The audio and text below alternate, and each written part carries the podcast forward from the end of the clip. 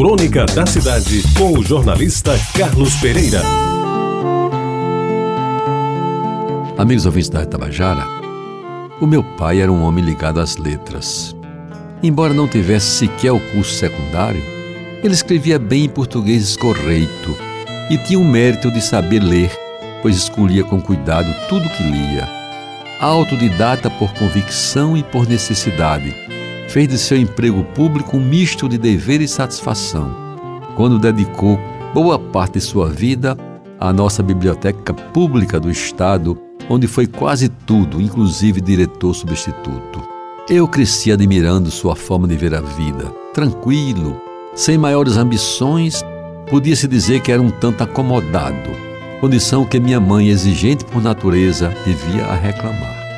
Não tinha mágoas nem rancores de ninguém e me ensinava que a melhor maneira de aproveitar a vida é tentar aprender cada dia mais. Amante das boas leituras e de boas conversas, era capaz de prender minha atenção ao falar sobre as coisas de sua infância na sempre querida Tacima, ou sobre suas convicções políticas que passavam obrigatoriamente pela fidelidade ao pecedismo de Rui Carneiro. Eu o acompanhei muitas e muitas noites no seu expediente na biblioteca e não lembro de ter tido em minha vida algo mais seguro do que sua mão. Mão grande, sanguínea, lisa, carinhosa, que eu gostava de sentir, principalmente quando ela deslizava pela minha cabeça de menino antes de pegar no sono. Não era propriamente um pai herói, mas a seu modo construiu, pelo exemplo de paciência, de honestidade e de confiança no futuro, uma liderança quase muda que agora, muitos anos depois que ele se foi, me toca de vez em quando e me faz devedor de homenageá-lo, coisa que não fiz enquanto ele viveu. Meu pai nasceu em setembro, no último ano do século XIX, e pelas narrativas que fez a sua mãe, falava da virada do século como se tivesse participado de tudo aquilo. Essas coisas ele nos contava com alegria, mas também com alguma nostalgia, pois ele sabia, mais do que nós, que não estaria vivo na virada do outro século. No frio junho de 1990, ele se foi. Antes de morrer, ainda lúcido, acenou-me com aquela mão lisinha que tanto me afagou. Em dias anteriores à sua partida, teve tempo de nos falar sobre sua primeira professora. E sem a gente entender, afirmou que estava conversando baixinho com seu pai, meu avô, e parecia estar ao seu lado. Amigos ouvintes, ainda me emociono quando eu lembro que a sua imagem de morto era a repetição de sua própria vida.